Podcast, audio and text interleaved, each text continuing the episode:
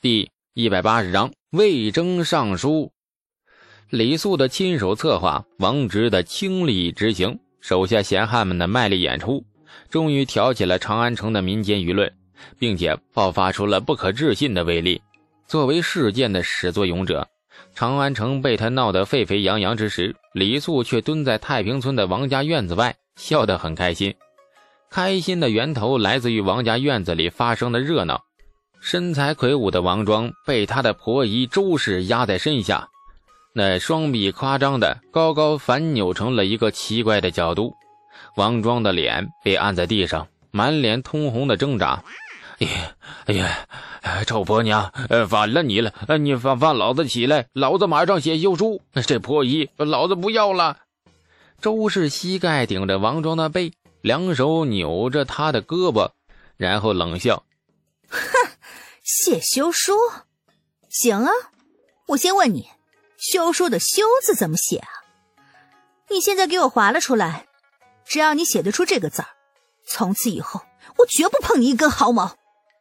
说完，周氏很痛快的放王庄一只手，让他在地上一划了。王庄仿佛受到了莫大的侮辱，涨红了脸，非常非常争气的在地上开始划了。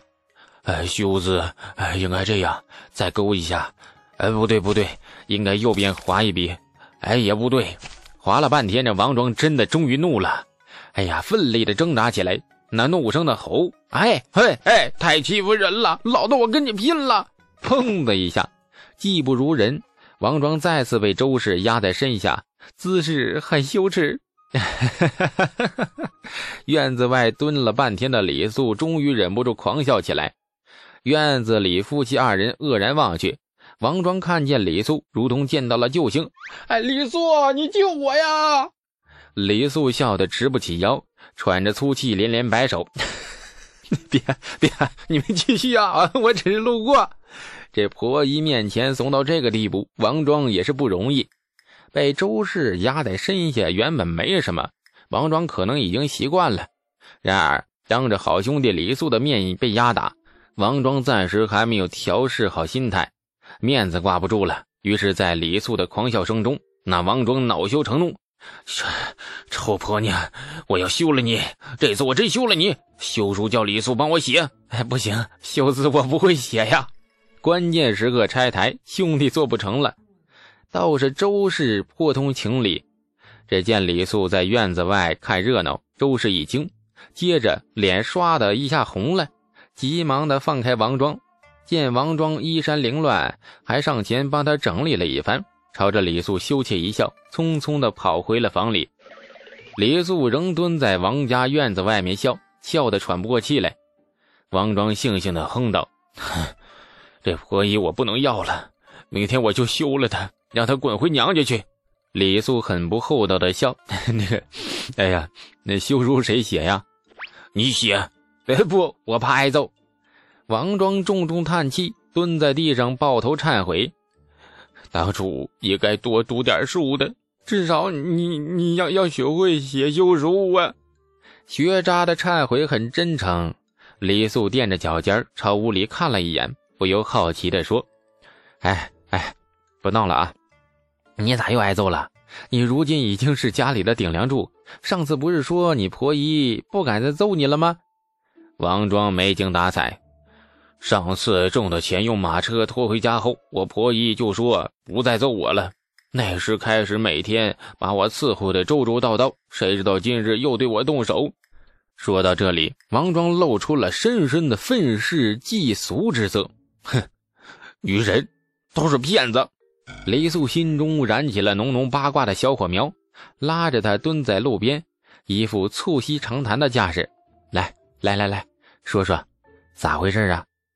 还不都怪你吗？我现在是香水作坊的管事，经常进城跟那长孙家查货，往往三五日，呃，都是住在长安城里不着家。我婆姨不乐意了，所以他就揍你一顿。不，这都是小事。男人挣钱不着家是天经地义的事被揍是因为我今早从长安城回来，我婆姨发现我身上有香味儿以为我在长安城里不知道跟哪个狐妹子厮混。于是二话不说把我揍了一顿。啊，这个理由我竟然无法反驳。王庄嘴角一撇，都快哭出来了。你是吧？我都我是我是造香水的，我身上哪能没有香味啊？你说这顿打挨得太冤了，那完全不讲道理吗？那你没跟你婆姨解释呀？回到家后呢，她闻到香水味便动手了，我也来不得解释啊。刚刚揍完我以后，我又忽然不想解释了。说完，王庄抬起头，幽怨地瞪了李素一眼：“哼，都怪你。”李素沉默了许久，想忍又忍不住，终于还是开口叹道。哎呀，能认识你这种怂的一愣一愣的朋友，我真是三生有幸啊！写休书不？我帮你写。你揍都揍完了，我还修个肾呢？哎呀，下次再说。王庄揉了揉脖子，碰到痛处，倒抽了一口凉气。王庄的手指在地上无意识的画圈圈。李素嫌弃的撇了撇嘴，上前踢了他一脚。哎，你能干净点不？地上那么脏。用手指练书法呀？不碍事。王庄憨厚一笑，朝手指上吐了吐口水，然后在自己的衣服上蹭了几下。你看，呃，这不就干净了吗？李素脸色发青啊，差点恶心的吐出来。你给我滚犊子！你离我远点你再远点啊！哼，臭讲究。李素，我这几日呢，我都在长安城里。如今长安城流言四起，都在说冯家案子的事。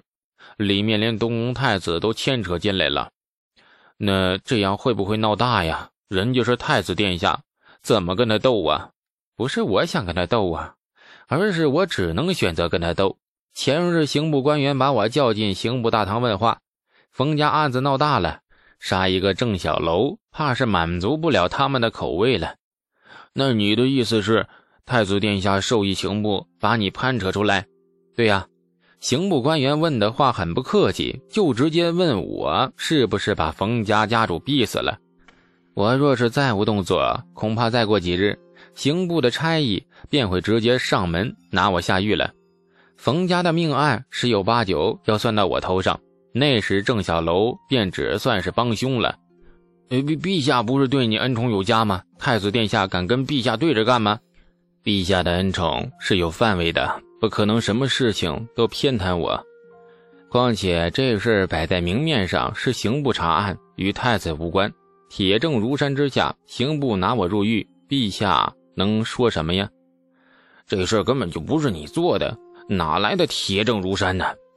李素拍了拍他的肩：“小瓜怂，你还年轻啊，不懂世道艰险。刑部说有铁证，那便一定会有铁证；没有。”也得有。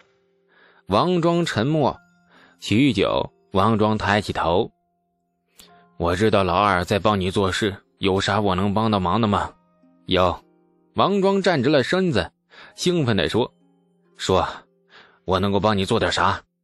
去把你婆姨惹怒，然后当着我面再揍你一顿。最近我压力比较大，需要一个好心情。”长安城的流言仍在扩散。王直养了百十号闲汉，平日里管他们吃喝，却从来不吩咐他们做事。时间久了，闲汉们多少有了几分羞耻心。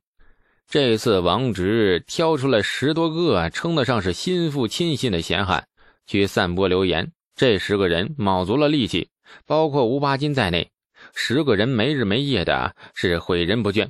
忙活了几天后，终于刷到了长安的头条。流言的威力是巨大的，有心算无心之下，东宫太子一夜之间成了长安城的火爆话题。李承前猝不及防，被猛地推到了风口浪尖。对付李素的想法不是处心积虑，对太子李承乾来说，李素只是一个暂时得到父皇恩宠的小人物，而且从来都没有走进过大唐朝堂的权力中心。这次冯家命案，李承乾只是顺手而为。捎带着借此机会把李素就给收拾了。然而他万万没想到，长安城里竟然莫名其妙的冒出了针对他的流言。流言来势汹汹，如今已经闹得长安城人尽皆知的地步了。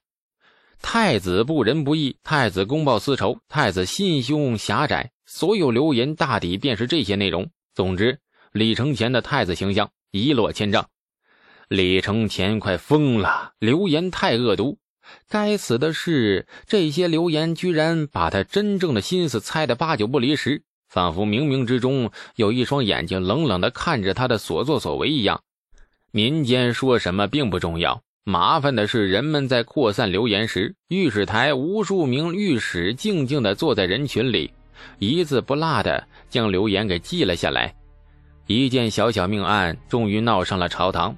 流言散播后的第五日，尚书省侍中魏征上书参劾了太子李承乾，隶属太子十过。其中包括了用度奢靡、掳掠良妇、纵欲啊，还有是残暴啊。那奏书里，魏征将李承乾曾经犯过的错全部翻了一遍旧账。最严重的一条便是指使刑部构陷直臣，正生淫乐，好之不离左右。